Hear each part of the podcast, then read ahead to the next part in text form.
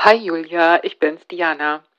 Und heute habe ich mit Dr. Mata Basagan gesprochen, einer Urogynäkologin hier aus Hamburg. Und dabei habe ich übrigens aus falsche Knöpfchen gedrückt. Also wenn ich mich ein bisschen schwach anhöre, dann bitte ich das zu entschuldigen, ist mein Versehen. Und gesprochen haben wir über das Thema Inkontinenz aus ihrer Sicht das Tabu in der Frauengesundheit. Und ich habe auch noch einen Nachtrag. Wir reden auch ein paar Minuten über lokale Östrogenbehandlung bei Inkontinenz. Und da wollte ich nochmal sagen, dass das auch für Frauen nach Brustkrebs in Frage kommt und empfohlen wird. Ich hatte sie dazu extra nochmal angeschrieben, Frau Dr. Basagan. Und dann habe ich es aber auch selbst nochmal auf einem Vortrag gehört auf der Jahrestagung der Deutschen Menopausegesellschaft. Also niedrig dosiertes Östriol, auch für Frauen nach Brustkrebs, und zwar 0,03 Milligramm am Tag ist safe. Liebe Grüße.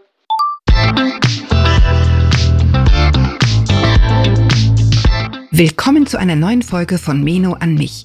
Denn dieser Podcast ist für euch, liebe interessierte und innerlich und äußerlich gereifte Frauen. Jede Woche empowern wir euch mit Wissen und Inspiration. Wir sprechen mit spannenden Frauen über genau die Themen, die in der Mitte des Lebens plötzlich ganz groß werden. Wir, das sind Diana Helfrich, Expertin für Frauengesundheit und Julia Schmidt-Jorzig aus der Brigitte-Redaktion.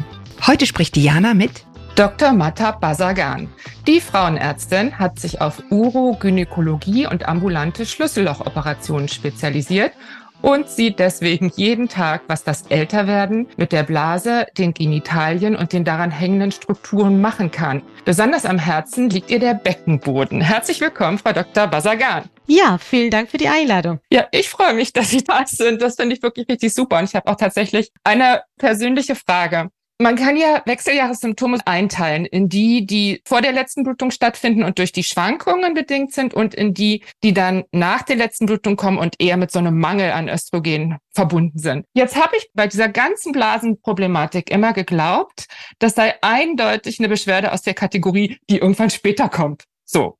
Und jetzt stehe ich neulich an meiner Haustür mir war überhaupt nicht klar, dass ich zur Toilette musste. Ich musste plötzlich so doll. Ich bin förmlich losgerannt. Und das war so ein Aha-Erlebnis, dass ich dachte, was ist da eigentlich los? Und also ich bin definitiv in der Phase mit der Umstellung. Ist es der Hintergrund? Jein, würde ich sagen. Das muss ich aber leider mit einem Jein beantworten. Also mhm. das Problem, dass man vor der Tür steht und praktisch in dem Augenblick auch diesen wahnsinnigen Drang hat, auf die Toilette zu gehen, das kann ein Grund für beginnende Inkontinenz sein. Mhm. Es kann aber auch sein, und es ist aber leider auch sehr häufig, dass es ein falsches Verhalten ist, was man sich angelernt hat. Okay. Das heißt, Psychologen erklären das ja so, dass durch ein Objekt bei uns eine Handlung ausgelöst wird und dann durch Anblick von einem Objekt wird bei uns im Hirn ein Prozess im Gang gesetzt zu einer Handlung führt. Das kennen wir aus dem Pavlovischen Hund. Ich weiß nicht, ob Sie sich noch mal an die Biologie früher mal erinnern Na, könnten. Klar. Das war ja mhm. früher so die Glocke und dann Speichelbildung. Mhm. Wenn es nur diese Situation ist, ist es heißt auch wirklich auch Schlüsselinkontinenz. Das ist aber ja. super selten. Also wenn Frauen beschreiben, dass sie nur nur inkontinent sind, wenn sie vor der Haustür stehen, dann könnte es so ein falsches, sagen wir mal, Verhalten sein. Es okay. ist aber äh, leider Gottes ist sehr häufig, dass es ein Symptom ist von der Inkontinenz, sogenannte Drangstörung. Also ich hoffe jetzt, dass sich das nicht wiederholt, aber das ist wahrscheinlich auch eine Devise, mit der sehr viele Frauen umgehen mit dem Thema. Ich wollte deswegen jetzt mal allgemeiner werden. Also was ist denn da los, ne? wenn der Zeitpunkt kommt, wo der Urogenitaltrakt nicht mehr monatlich von seiner gewohnten Dosis Östrogen geflutet wird? Was verändert sich? Also Östrogen sind ja meistens die Östrogene. Also bei Beginn der Wechseljahre kommt es zu einer Abnahme von Produktion von Östrogene und leider Gottes machen Östrogene sehr viel im Becken. Mhm. Wenn die Wechseljahre eintritt, wissen wir, dass wir 30 bis 50 Prozent von unserem Muskelmasse verlieren. Perspektivisch, also von dem Moment Von dem, ja, um die Wechseljahre beginnend. Das kann bei vielen Frauen rasant kommen, das kann bei vielen Frauen schleichend kommen. Deswegen sind diese Inkontinenzproblematik bei vielen Frauen sagen, mit 50 bin ich inkontinent geworden. Die haben sicherlich diese Inkontinenzproblematik auch früher gehabt, aber durch die erhöhte Muskelmasse war das noch nicht so relevant gewesen. Die Entwicklung lief. Die Entwicklung lief, aber die Muskelmasse und dann kommt doch dazu, dass durch die Trockenheit der Scheide kommt es zu einer Abnahme von Durchblutung der Scheide. Das heißt, die Haut der Scheide wird dünner und dadurch werden solche Prozesse wie Drangstörung, dass man häufig auf die Toilette muss, auch ist es viel präsenter. Aber es gibt auch, ich habe auch viele junge Patienten leider mhm. durch zum Beispiel Geburt eines Kindes, der ein sehr, sage ich mal, proteierter Geburtsverlauf hatte, das Kind so groß war und das Becken praktisch das Verhältnis nicht stimmte, dass auch viele junge Frauen auch Inkontinenz haben, ohne dass sie in den Wechseljahren sind. Ich habe ja Patienten, teilweise mit 30 und 40, aber das ist eine eher eine geringe Anteil von Patienten. Mhm. Wie alt, also ist es schon so, dass der größte Teil der größte Patienten genau Patiententeil sind Patienten über 50, genau. Mhm. Und die, wenn man die genaue Anamnese macht, wenn du gerade die Patienten, die, die dann mit, abrupt mit 50 inkontinent, wenn du das zwischen 50 und 55, die beschreiben, ja, die Inkontinenzbeschwerden hatte ich auch schon mit 30, aber da gar nicht so ausgeprägt. Das war ja so ein ab und zu, wenn ich extrem Trampolin gesprungen bin oder mhm. Seil gesprungen bin, ist ab und zu Urin abgegangen. Aber jetzt ist ja so, wenn ich ja normal lache, dann geht der Urin ab. Aber was ist denn überhaupt Inkontinenz? Das müssen wir vielleicht mal als erstes genau, klären. Das es ist ja ein Begriff, den definitiv niemand gern mit sich selbst in Verbindung bringt. Ja, es ist ja leider der größte Tabuthema in unserer Gesellschaft. Also ja. würden so, Sie sagen, das allergrößte? Das ist der allergrößte. Früher war das die Wechseljahre ja auch so, weil die Wechseljahre Jahre hatte ja was, was mit Alterswerten, Falten, nicht mehr attraktiv. Inzwischen ist ja Wechseljahre total salonfähig. Also über Wechseljahre redet die ganze Welt, habe ich das Gefühl, jede Frauenzeitschrift, alle reden offen drüber, Schauspielerinnen, Models. Und ich würde mich auch freuen, wenn die Inkontinenz auch irgendwann mal salonfähig wird. Ich habe noch nie gesehen, eine öffentliche Person, die über Inkontinenz spricht. Mhm. Allgemein unterscheiden wir bei der Inkontinenz zwei Kategorien. Einmal ist der sogenannte Belastungsinkontinenz, das heißt Urinverlust bei körperlicher Belastung im deutschsprachigen Raum hat auch den Namen Stressinkontinenz. Das hat mit Stress nichts zu tun. Viele denken Stress, was mit Kopfstress zu tun hat. Das ist aber reine Bauchstress, also körperliche Aktivität. Und das ist hauptsächlich so, wenn es Muskeldefekte da sind oder Bindegewebsschwäche vorliegt. Es haben auch leider sehr, sehr geringe Anteil von jungen Frauen, die noch nie Kinder geboren haben, eine angeborene Bindegewebsstörung haben. Aber wenn es bei Frauen jenseits der Wechseljahre auftritt, hat es damit zu tun, dass wir durch die Wechseljahre, wie gesagt, 30 bis 50 Prozent unsere Muskelmasse praktisch verlieren. Das ist die Stressinkontinenz. Das ist der Stress. Mhm. Eine andere Art von Inkontinenz ist sogenannte überaktive Blase, die aus verschiedenen Symptomen besteht. Das ist vermehrtes Wasserlassen, häufig auf die Toilette gehen mit sehr geringer Menge vom Urin. Dann Drang, Inkontinenz. Das heißt, diese Patienten beschreiben das so, die verspüren ein Drang und dann läuft der Urin auch schon, ohne dass sie Zeit haben, auf die Toilette zu gehen. Und diese Symptome fasst man zusammen als sogenannte überaktive Blase und kann multifaktoriell sein. Das kann durch die Wechseljahre auch auftreten, wenn die Schleimhaut der Scheide durch Östrogenmangel trocken wird, durch häufige Blasenentzündung, was leider Gottes auch in den Wechseljahren häufiger auftritt, weil durch die Veränderung der Scheidenflora kommt es zu einer Trockenheit der Scheide und dadurch, dass wir Frauen leider auch noch eine kurze Harnröhre haben, können die Keime von der Scheide viel schneller in die Blase gehen. Und weil die Durchblutung auch schlechter ist, und so eine Blaseninfektion äh, sich manifestiert, dann kann diese Drangstörung wirklich lange anhalten. Sie müssen die Schleimhautblase so vorstellen, wie so, so ein, erkläre ich mir meine Patienten, wie eine Teflon beschichtete Pfanne. Und wenn dies durch die Blasenentzündung diese Beschichtung weg ist, dann können diese Bakterien viel schneller an dem Topf anheften. Und wenn diese Schicht gut funktioniert, dann prallen die Keime weg. Und in den Wechseljahre, also wenn die Schleimhaut bisschen angegriffen ist, es trockener wird, dann haben die Keime viel bessere Chancen, praktisch dann anhaften an der Blase. Also ich fasse das mal zusammen. Beide großen Arten von Inkontinenz können durch die Wechseljahre oder durch die hormonellen Umstellungen in der Lebensmittel sehr befördert werden. Ne? Leider das Gottes, ja. Ganz richtig. Ja. Ich wollte trotzdem noch mal einmal fragen, ab wann würde man denn von Inkontinenz sprechen? Also ich habe das Gefühl, viel mehr aufs Klo zu müssen als früher oder ich habe so ein Erlebnis wie vor der Haustür. Ist das dann schon Inkontinenz oder fängt die wirklich in dem Moment an, wo man das erste Mal einen Tropfen Urin verliert. Also ich glaube, dieser Begriff, wenn Sie sagen, es ist so tabuisiert, das hat auch damit zu tun, dass es keine Begriffe für diese Zwischenstufen gibt. Genau. Oder? Also wenn man von Belastungsinkontinenz spricht, das ist ja wirklich, wenn es so eine Urinverlust kommt. Wenn es nicht so eine Abgang von Urin geht, dann spricht man häufig auch von einem Drang.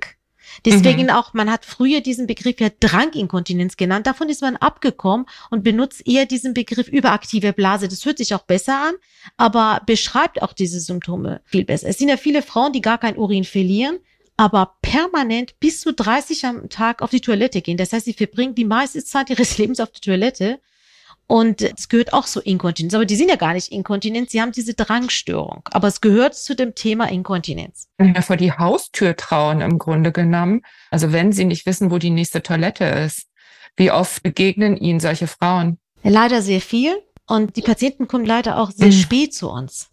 Also wenn ich die durchschnittliche, sage ich mal, mhm. bei Patienten mit dem Drang, die haben so zehn Jahre gewartet versuchen das irgendwie auch zu verheimlichen von dem Partner, von den Kindern. Dann fängt das an, mhm. dass die dann auch die keine Besuche mehr, die gehen auch nicht mehr ins Theater oder die Öffentlichkeit ist total tabu. Die sagen auch zu mir, die gehen ja nur noch zum Beispiel in bestimmte Straßen, wo die Toiletten kennen, sonst klappt das gar nicht. Das ist bei älteren Patienten. Die jüngeren Frauen sind ja anders. Die jungen Frauen, wir haben ja Internet, beginnt dann, ja. fangen dann zum Internet zu recherchieren. Was konnte das sein? Die jüngeren Frauen kommen eher die ältere Frauen, die keinen Zugang zu Medien haben, die kommen ja viel später. Und dann frage ich sie, wieso haben sie, haben sie nicht mal dem Arzt drüber, mit jemand drüber gesprochen? Die Antwort ist häufig, es war ja keine Zeit.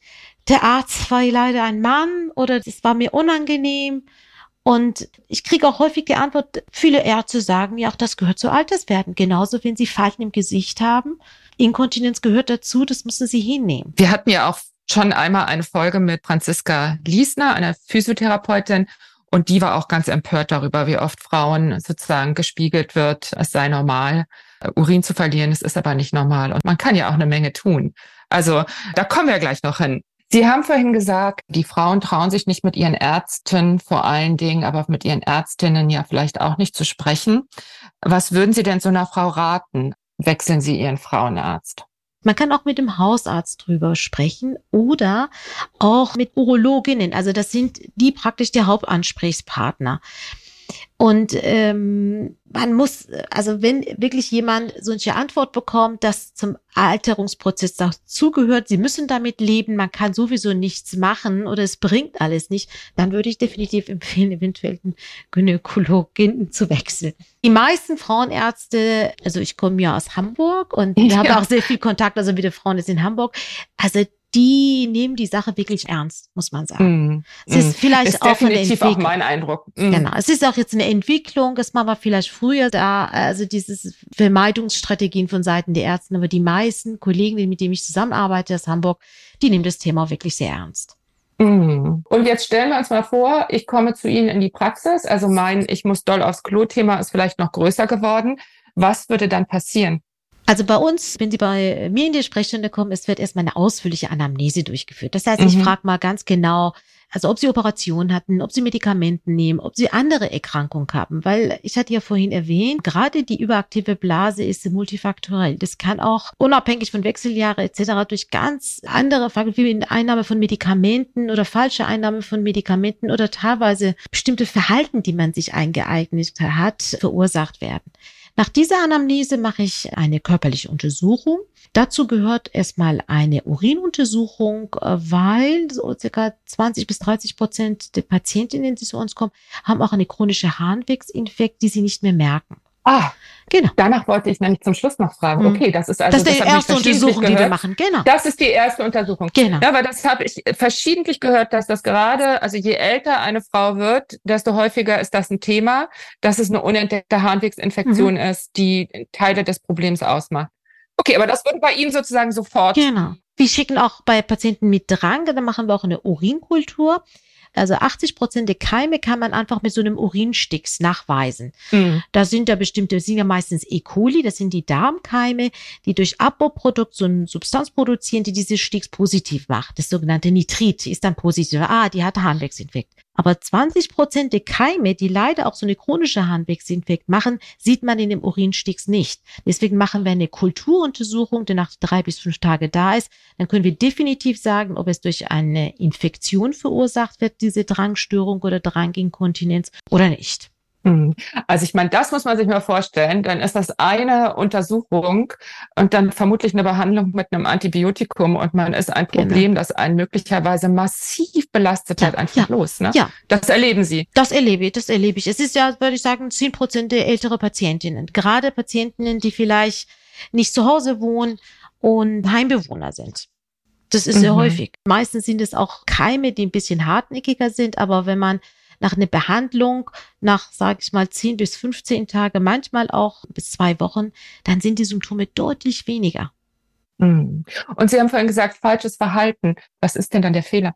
Falsches Trinken. Man mag es gar nicht glauben, Ach. aber zwischen Hirn und Blase gibt es Kreisläufe und die sind miteinander verkuppelt. Vor zehn Jahren habe ich festgestellt, wieso habe ich denn auf einmal in meiner Sprechstunde so viele junge Frauen, die, die, also junge Frauen sage ich zwischen 18 bis 30, die noch nie ein Kind geboren haben, das alles tiptop ist. Und im Rahmen der Diagnostik, was wir machen, machen wir sogenannte Miktionsprotokoll, dass wir, wir geben dem Patienten ein Tagebuch, dann schreibt man, was man trinkt und wie man trinkt und wann man auf die Toilette geht und wie viel Urinmenge man hat. Und das falsche Verhalten ist, die, das ist, dann haben wir dann herausbekommen, dass diese Patienten einfach immer schlückchenweise trinken. Es war ja vor Ach. 10, 15 Jahren äh, ging das so, also Wasser ist ein bisschen Appetithemmer. Mm. Wenn man immer Hunger hat, soll man Wasser trinken und wenn, dann hat man nicht mehr so einen großen Hunger. Und dann liefen die Frauen alle mit so einer Flasche in der Tasche und immer das wieder. Das tun ja immer noch, oder ja, das tun immer noch Ja, viele. alle fünf mhm. Minuten ein Schlückchen trinken. Lauter Gottes, habe ich ja vorhin erzählt, ist die Blase ja mit dem Hirn gekoppelt. Und irgendwann, jedes Mal, wenn man was trinkt, wird auch ein Reflex in der Blase ausgelöst, dass man auch auf die Toilette muss. Und das ist unabhängig von, wie viel man trinkt. Und man sieht dann, diese Patienten trinken am Tag auch so 20 Mal immer wieder ein bisschen Schlückchen und dann gehen die auch alle halbe Stunde auf die Toilette und haben Urinmengen von 50 Milliliter. Das ist eine halbe Tasse. Und wenn wir diese mhm. Frauen sagen, die sollen mal ihr Trinkverhalten ändern, das heißt, man soll trinken natürlich, wenn man Durst hat, aber dann auch gleich so 250 Milliliter, eine ganzen Glas voll. Dann auch erstmal lassen. Das bringt viel, viel mehr und man kann dadurch die Drangsymptomatik auch reduzieren. Also das finde ich jetzt sehr interessant, dass man mit sowas Einfachem ja. was erreichen kann ja. und vor allen Dingen, wie wenig bekannt das ist. Es ist so ein bisschen, man soll ja inzwischen auch nur noch mit großen Abständen essen. Also, ja, genau. Das ist dann Intervalltrinken, so Intervalltrinken, genau. Das ist doch ein super Tipp. Gibt es noch andere Tipps, die Sie so haben, wo Sie sagen, hm, das haben die Frauen einfach nicht auf dem Zettel, dabei wäre es so einfach?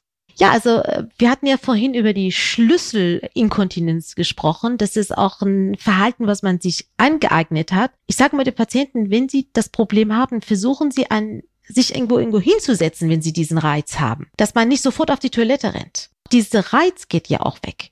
Oder als Tipp sage ich den Patienten, wenn es diese unstillbare Drang kommt, und Sie wissen, Sie waren ja für eine Viertelstunde auf die Toilette. Das heißt, es kann nicht sein, dass in der Blase was ist versuchen Sie mal einmal gegen der Harnröhre zu drücken. Und durch diese Reiz wird ah. der andere Reiz unterdrückt. Oder sitzen Sie sich mal irgendwo fest hin und versuchen an was anderem zu denken. Und viele Frauen sagen, das stimmt.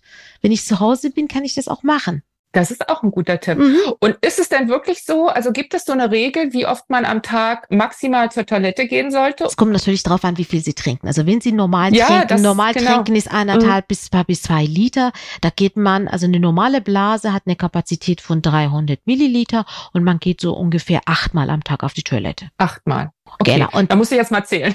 ja, und dann ist es auch wichtig, also eine der Symptome, die sogenannte überaktive Blase, ist auch, dass man nachts sehr häufig auf die Toilette geht. Also Patienten Ach. beschreiben, dass sie teilweise sechs bis sieben Mal nachts auf die Toilette gehen, obwohl Ach. sie ab 18 Uhr nichts mehr trinken. Okay, das und ist das, das Ende der krankhaft. Nachtruhe und das ist ja auch maximal belastend. Man weiß, der Schlafentzug führt zu viele andere Erkrankungen, unter anderem Depressionen. Mm. Und das kann man ja anhand dieses Miktionsprotokoll, also Miktionstagebuch, kann man sehr gut feststellen. Mm. Es ist aber auch so, dass wenn man sehr häufig auf die Toilette geht, fragen wir auch häufig, was trinken Sie denn? Dann kommt es häufig raus, dass es gar nicht krankhaft ist. Das sind alles berufstätige Frauen, die den ganzen Tag berufsbedingt nicht trinken können, die kommen um 18 Uhr nach Hause und ab 18 bis 23 Uhr trinken zweieinhalb Liter Flüssigkeit. Und dann muss man, wenn man zweieinhalb Liter Flüssigkeit so spät trinkt, dann muss man auch auf die Toilette gehen. Das ist normal. Pathologisch, also krankhaft ist, wenn man nichts trinkt, auf die Toilette geht, als ständig auf die Toilette muss und dann kommt immer sehr geringe Menge. Das ist krankhaft. Mhm. Ich wollte jetzt noch mal fragen, in die Wechseljahre kommen ja alle Frauen. Das ist ja so der Witz an den Wechseljahren. Das ist ein Weg, den wir Aber alle gehen werden, genau. So sieht's aus. Aber nicht alle haben Probleme und schon gar nicht so vom selben Ausmaß. Also kann man sagen, wer besonders gefährdet ist? Besonders gefährdet sind natürlich Frauen, die schon vorher einen Schaden haben, einen Beckenbodenschaden haben. Das heißt Frauen, die vaginal entbunden haben. Nicht nur vaginale Entbindung, die eine schwere vaginale Entbindung vorliegt oder dass sie schon in der Schwangerschaft oder nach der Schwangerschaft Inkontinenzprobleme hatten. Mhm. Und dass diese Frauen das mit viel Training und viel Beckenbodenübung praktisch diese Inkontinenz nicht mehr merken. Diese Frauen sind besonders gefährdet. Wir hatten ja vorhin besprochen, 30 ja. bis 50 Prozent mhm. unserer Muskelmasse verschwindet. Das mhm. heißt, diese ganze antrainierte Muskulatur ist dann weg. Mhm. Und dann kommt es praktisch zu Vorschein der Inkontinenz. Und gibt es noch andere Faktoren, wo Sie sagen, da ist es besonders hilfreich, wenn Sie früh darauf aufmerksam werden? Ja, Frauen, die Probleme mit der Trockenheit der Scheide hatten oder Frauen, die dann eine Senkung hatten. Also wir hatten über das Thema Senkung gar nicht bis jetzt gesprochen. Senkung nee. heißt, wenn die Beckenbodenorgane praktisch aus der Scheide rausgucken. Das kann die Blase sein, das kann der Darm sein, das kann auch die Gebärmutter sein. Und das sind ja auch alles äh, Beckenbodenschäden, die dann durch die Geburt oder durch andere Faktoren wie chronische Husten, schwere körperliche Arbeit, die wir eigentlich in unsere, äh, also in Großstädten nicht mehr sehen, aber je ländlicher das wird, wir sehr häufig beobachten Frauen, die schon als Kindheit anfangen, große Kartoffel, also auf Landwirtschaft arbeiten. Die kriegen mhm. das auch sehr häufig, ohne dass sie überhaupt ein Kind geboren haben, dass sie eine Beckenbodensenkung haben. Und mit Wechseljahre, wenn praktisch das Bindegewebe auch nachlässt, weil wir wissen auch, dass zusätzlich so unsere Muskelmasse, die verschwindet, auch das Bindegewebe schlechter mhm. wird und auch durch Östrogenmangel auch eine ganz andere konsistent bekommen. Und ähm, dann kommen ja auch solche Erkrankungen wie Senkungserkrankungen zum Vorschein. Eine Beckenbodensenkung, würde man die unter allen Umständen bemerken? Ja. Oder kann man davon auch überrascht werden, dass man sozusagen von der Gynäkologin dann plötzlich hört, sie haben eine Senkung, aber man hat gar keine Beschwerden? Das gibt äh, auch. Aber hm. diese, also wenn man eine Senkung hat und es äh, gar nichts äh, merkt, ist auch nicht schlimm, da macht man auch gar nichts. Man empfiehlt nur Beckenbodentraining zu machen. Okay. Beckenbodenerkrankungen sind nur dann relevant, äh, wenn es auch einen Leidensdruck macht. Und können Sie noch einmal erklären, wie die Senkung mit der Inkontinenz zusammenhängt? Durch die Senkung gerade im vorderen Scheidenbereich, also wo die Blase sitzt, kann es kommen, dass durch die Dehnung der Haut auch die Nerven auch mitgedehnt werden. Also wenn Sie müssen vorstellen, die Blase ist ja eigentlich, das ist ja auch nicht die Blase, die sich senkt, sondern das ist der vordere Scheidenwand. Und da laufen auch viele Nerven, die die Blase versorgen. Wenn jetzt dieses Organ komplett gesenkt ist oder teils gesenkt ist, kommt es zu einer Dehnung von diesen Nerven und es kann zu einer Drangstörung führen. Ah, aufgrund der Senkung. Mhm. Ja, weil die Nerven der Blase sich auch dehnen beziehungsweise dann nicht mehr so gut funktionieren. Es kann aber auch sein, das wird jetzt ein bisschen komplizierter, dass sogar eine Senkung eine Inkontinenz versteckt. Und Ach. zwar, dass wenn die Blase komplett gesenkt ist, auch unter die Gebärmutter und aus der Scheide herausguckt, dass es wie eine Tamponwirkung hat, dass das die Harnröhre dadurch ein bisschen eingeknickt wird. Und wir nennen in so einem Fall über sogenannte Quetschharnphänomen, dass die Harnröhre eingeknickt wird und man nicht so gut Wasser lassen kann. Das ist insofern am Anfang ist ein bisschen vorteilhaft, weil die Patienten ihre Inkontinenz, was sie jahrelang hatten, nicht bemerken. Am Ende führt es dazu, dass sie gar nicht mehr Wasser lassen können. Das mhm. heißt, sie müssen praktisch dieses Organ, was rausgefallen ist, erstmal reinschieben, damit sie überhaupt Wasser lassen können. Mhm. Also ich glaube, ich muss meine Folge wirklich zum Thema Beckenbodensenkung machen. Das ist, glaube ich, auch so ein Phänomen, hochgradig tabuisiert und letztendlich sehr verbreitet. Aber ich würde jetzt gerne für heute bei dem Thema Inkontinenz bleiben. Wir können ja langsam mal kommen zu diesem Bereich, was hilft denn eigentlich? Also als allererstes fällt mir ein, die lokale Östrogenisierung. Was würden Sie denn sagen, kann man mit lokalen, also mit lokal wirklich nur vor Ort wirksam Östrogencremes und Zäpfchen erreichen? Ist das wirklich so der Heilsbringer? Es ist wirklich so. Also erstmal so, wir hatten ja vorhin gesagt, was, was ist, wenn die Patientin zu uns kommt? Wir machen auch immer bei der, also nach der Urinuntersuchung und Anamnese macht man natürlich eine gynäkologische Untersuchung und sogenannte Scheidenschleimhautatrophie oder Östrogenmangel sieht man. Ja. Die Scheide sieht anders aus und das erkennen eigentlich alle Gynäkologen.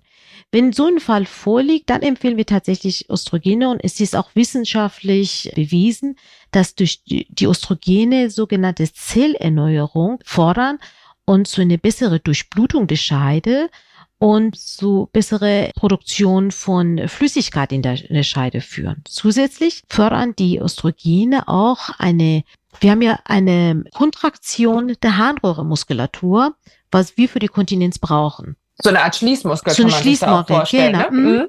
Der Schließmuskel der Harnröhre wird durch Östrogene positiv beeinflusst. Ah, okay. Und mhm. also wenn wir sehen, dass die Patienten ein Schleimhautatrophie haben oder Östrogenmangel haben, empfehlen wir als allererstes wirklich eine lokale Östrogenisierung. Als Lokalöstrogenisierung empfiehlt man entweder Estriol oder Estradiol. Das ist eine, das sind schwache Östrogene. Da kann man in Form von Tabletten, Säppchen oder Creme anwenden.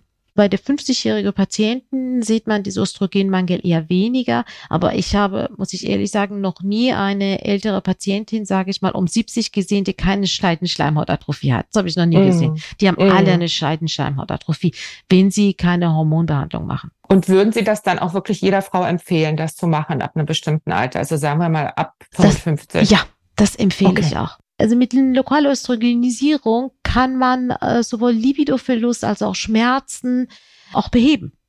Also ich habe auch gelesen, dass die Strukturen, also die Strukturen der Scheidenhaut mhm. sich verändern, bevor man das selber merkt. Soll heißen, die Frauenärztin sieht das, bevor man es selbst wahrnimmt. Würden Sie das auch sagen, dass das, das so ist? Das würde ich auch so sagen, genau. Okay. Wir haben ja häufig gesagt, wenn die Patienten sagen, sagen Sie, merken Sie nicht beim Verkehr, dass was weh tut oder haben Sie Inkontinenzproblematik? Nö, haben sie nicht. Und wir sehen das, aber dann empfehlen wir trotzdem eine Lokalöstrogenisierung. Mm, also eigentlich ja wirklich eine total einfache Methode, die sehr oft sehr viel helfen kann und ja auch all diese Risiken, die man ja immer noch diskutiert bei der systemischen Östrogentherapie eben halt ja umgehen kann, genau. Aber sie glauben gar nicht, wie viele mm. Patienten es trotzdem ablehnen. Man erklärt den mm. Patienten, was man von Vorteile hat, was man von Benefit hat, wird es trotzdem bei sage ich mal, so ein Viertel der Patienten gar nicht angenommen. Ich staune auch manchmal darüber, dass wirklich auch sehr informierte eigentlich und gebildete Frauen gar nicht wissen, dass es diese Möglichkeit gibt und dass es nochmal was ganz anderes ist als mhm. die klassische Hormonersatztherapie mit Pflaster oder mhm. Tabletten. Und deswegen finde ich es gut, wenn wir da jetzt nochmal drüber sprechen. Also im Grunde genommen wäre das ja der Ratschlag, sich das einfach irgendwann verschreiben zu lassen oder einfach nachzufragen beim nächsten Besuch bei der Frauenärztin, beim Frauenarzt hat sich was verändert und könnte ich davon profitieren. Ne? Ja, ich würde es begrüßen. Mm. Ja, weil Sie dann ja auch die Frauen sehen, die die Probleme im fortgeschrittenen Stadium haben. Ne? Ja. Vielleicht können wir noch mal einmal ganz kurz anreißen, was denn das dann für fortgeschrittene Befunde sind, die man womöglich wirklich vermeiden kann. Jetzt mal abgesehen, ich meine, es gibt ja auch Frauen, die haben gar keine, also es gibt viele Frauen, die haben gar keine Partner und gar keinen regelmäßigen äh, Verkehr. Und das ist Von auch das Problem. Die das ja vielleicht genau. Nicht, ne? Das sind Frauen, mhm. die regelmäßig Verkehr haben, die merken das. Weil es ja die Scheide trockener wird und die Scheidenschleimhautatrophie wird es von denen relativ früh bemerkt. Mhm. Frauen, die äh, keinen Verkehr haben, die merken es erst zu spät. Und die, mhm. es gibt ja viele Gründe, warum Frauen gar keinen Verkehr haben. Und mhm. die verdrängen das auch komplett. Die wollen auch mit dem Thema Sexualität gar nicht mehr zu tun haben. Mhm. Ich sehe auch manchmal Befunde, wo man sagt, das kann doch gar nicht sein, dass man in Deutschland noch mit so einem Befund so spät noch zum Arzt geht. Also jemand, der regelmäßig sonst zum Arzt geht, aber Frauenärzte meiden die meistens, die Frauen. Schlimmer mhm. ist, wenn sie schon, leider Gottes sind viele in den 70ern, haben sie ihre Gebärmutter verloren aus irgendeinem Grund. Man hat früher war das so, wenn man praktisch das zweite, dritte Kind gekriegt hat, hat man auch gleichzeitig die Gebärmutter entfernt, weil es ja daraus Krebs entwickeln konnte. Und die gehen ja gar nicht mehr zum Frauenarzt. Mhm, okay. Die kommen mhm. ja dann Befunde erstmal Senkung, Inkontinenz, dann kommt auch die Verengung des Scheides. Es gibt auch eine andere Art Erkrankung, wie zum Beispiel Liechen, was auch im Alter auftreten kann. Das ist eine Autoimmunerkrankung, wo eine, so eine Verengung der Scheide kommt. Mhm. Wird auch alles viel zu spät diagnostiziert. Ja, und so die Patienten kommen, die, mhm. die, Patienten haben seit Jahren Juckreiz, die haben blutige Scheide und Labien und suchen dann erst einen Arzt auf, wenn es alles infiziert ist, ja. Ich würde jetzt aber gerne auch nochmal auf die systemische Östrogengabe mhm. kurz kommen, denn Wir erinnern uns damals, die große, große WHI-Studie, die genau. hat ja gezeigt, dass eine systemische Östrogengabe das Risiko einer Inkontinenz sogar erhöht. Es ist total verwirrend, ne? Weil die lokale senkt es definitiv. Ja. Wie wird denn da heute drauf geguckt auf diese Zahlen? Wie wird das heute eingeordnet? Also es wird sehr kritisch beguckt. Also diese Studie, das kann ich gar nicht glauben, dass eine systemische Östrogengabe oder Hormonbehandlung so eine Inkontinenz führt. Mhm. Also so sehe ich das gar nicht. Haben Sie denn positive Erfahrungen gemacht mit der systemischen Östrogentherapie? Ja, wir haben ja auch eine ganze Reihe, also sage ich mal, Frauen im mittleren Alter, jüngere mittlere Alter, so, so mit 50, die dann mit Inkontinenzproblematik zu uns kommen und dann aber auch stark psychisch belastet sind und beschreiben es auch, dass danach eine systemische Hormonbehandlung auch die Inkontinenz weg war. Das beschreiben ah, Sie ja. sehr häufig. Mm, okay, also das ist Ihre Erfahrung, auch wenn Sie es nicht mit Daten belegen lässt im Augenblick. Okay, alles klar. Wir hatten jetzt die Hormone als sehr aussichtsreiches mhm. Behandlungskonzept. Was wäre denn das nächste, an das Sie denken würden? Also welche Medikamente oder sonstigen Hilfen gibt es eventuell noch? Ja, wir hatten bei der überaktive Blase, hatte ich ja vorhin erwähnt, die Blase ist praktisch, muss man vorstellen, dass sie sich zusammenzieht, ohne dass man will. Das heißt, so eine Art Spasmus der Blase vorliegt. Es gibt eine Reihe von Medikamenten, die das Problem beheben können. Das heißt, die führen zu einer Relaxierung der Blase. Diese Medikamenten sind auch sehr neben, also zum Teil nebenwirkungsarm. Und ich bin immer wieder erschrocken, bevor Patienten müssen leider bei einer Sprechstunde so relativ warten, bis sie einen Termin, eine urogynäkologische Sprechstunde kriegen. Und die kommen teilweise hin und die kriegen das Medikament und sind glücklich und sind komplett kontinent. Und das ist leider auch sogar bei meinen ärztlichen Kollegen ziemlich noch unbekannt dass man mit gewissen Medikamenten auch die überaktive Blase sehr, sehr gut therapieren kann. Die sind alle verschreibungspflichtig. Ne? Die sind also alle verschreibungspflichtig, genau. Man muss auch mm. natürlich vorher auch eine Untersuchung machen, ob das auch eine überaktive, beziehungsweise das ist zum Beispiel, muss man Harnwegsinfekt ja ausschließen, eine chronische Harnwegsinfektion. Also auch da wahrscheinlich eine Folge der großen Tabuisierung, ja. dass das dass sich einfach noch nicht rumgesprochen hat, dass es da eben doch Behandlungsmöglichkeiten gibt. Gibt es noch eine dritte Option? Medikamentös, meint ihr ja. jetzt? Mhm. Es gibt so Belastungsharninkontinenz auch ein Medikament, was aber nicht so gut von Patientinnen angenommen wird, weil es ja starke Übelkeit macht. Dieses Medikament oh ja. ist ein Antidepressivum. Fluoxetin ist es. Das gibt man eigentlich äh, als Antidepressivum und man hat dann festgestellt, Frauen, die an Depressionen mit, dem, mit diesem Medikament behandelt wurden, die hatten auch danach keine Inkontinenzbeschwerden. Ist ja irre. Aber das, wie gesagt, das Medikament ist ein Antidepressivum. Viele Frauen haben gar keine Depression und sobald die Namen Antidepressivum hören, wollen sie es gar nicht einnehmen. Ja, auch verständlich. Und auch die mhm. Übelkeit. Das Medikament macht in den ersten vier Wochen starke Übelkeit, wo die Patienten sehr stark in ihrem Alltag eingeschränkt sind. Mhm. Und wenn man Kinderwunsch hat, also das ist in der Schwangerschaft kontraindiziert. Okay. Also in USA ist das Medikament viel verbreiteter, aber in Deutschland ist dieses Medikament nicht sehr üblich. Das ist ein mhm. Standardtherapienbehandlung der Depression, aber nicht okay, äh, für Inkontinenz. Es ist das Medikament, was zugelassen ist, aber nicht so gut angenommen wird. Ja, das nächste Tabu, ne, mit den Antidepressiven. Wir haben noch ein paar abzuarbeiten. Ja. Wir kommen ja schon langsam zum Ende. Ich wollte Sie noch mal einmal fragen, weil ich könnte mir vorstellen, dass das jetzt in vielen Köpfen unserer Hörerinnen mhm. aufkommt, die Frage, gibt es ein zu spät? Nein, es gibt Nein. nie ein okay. zu spät. Und ich muss auch noch mal betonen, zum Vorteil an Inkontinenz oder auch Beckenbodenerkrankung ist es, das ist ja nicht wie eine Tumorerkrankung. Diese Erkrankung behandelt man dann, wenn es einen Leidensdruck macht. Mhm. Ich habe eine Reihe von Patientinnen, die komplett inkontinent sind und sie sagen, ich will gar keine Behandlung, ich benutze eine Binde und bin glücklich. Okay. Und das okay. gibt ja auch. Man kann Inkontinenz immer behandeln. Ich habe auch 90-Jährige, die ich behandle, die sagen, bis dahin hat es mich nicht gestört, jetzt stört mich das. Mhm. Und das muss man immer im Hinterkopf haben, dass man nicht so, also wenn man keinen Leidensdruck hat, dann muss man es auch nicht behandeln. Mhm. Ja, und ich finde, was wir auch nochmal sagen müssen, ist, dass es ja dieses, das Stichwort Beckenbodentraining haben wir ja jetzt fast gar nicht. Äh, Beckenbodentraining ist wahnsinnig wichtig. Ja, und Sie haben es ja auch gesagt, 30 bis 50 Prozent der Muskelmasse. Also das ist wirklich der allererste Schritt, dafür zu sorgen, dass man davon was zurückbekommt. Genau. Mit großer Aussicht auf Erfolg. Ne? Genau, das war man Lokalöstrogenisierung und also dreimal so viel Sport macht, wie es man vorher gemacht hat, dann kann man vielleicht diese Erkrankung ja hinauszögern oder so, so gar nicht, also dass es manifest wird. Ja, und Sport ist das eine. Gezielte Beckenbodenübungen sind ja nochmal viel effizienter. Ja. Ne? Also da gibt es ja mittlerweile auch tolle Programme, auch im Übrigen eine Arbeitsgemeinschaft der Physiotherapeuten in der Gynäkologie, weiß ich jetzt Ja. nicht mehr genau.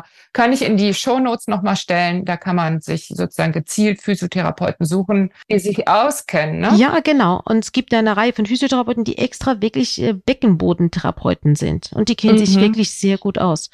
Und diese Behandlungen bezahlen auch die Krankenkassen. Ja, das ist, glaube ich, vielen auch nicht bewusst. Ne? Mhm. Also gut, dass wir es nochmal gesagt haben. Gibt es noch irgendwas anderes zum Abschluss, liebe Frau Dr. Basagan, dass Sie den mittelalten Frauen, die uns gerade zuhören, nochmal zurufen möchten, was, was Sie sich wünschen würden, dass einfach jede Frau das weiß, Genau, dass es bewusster macht.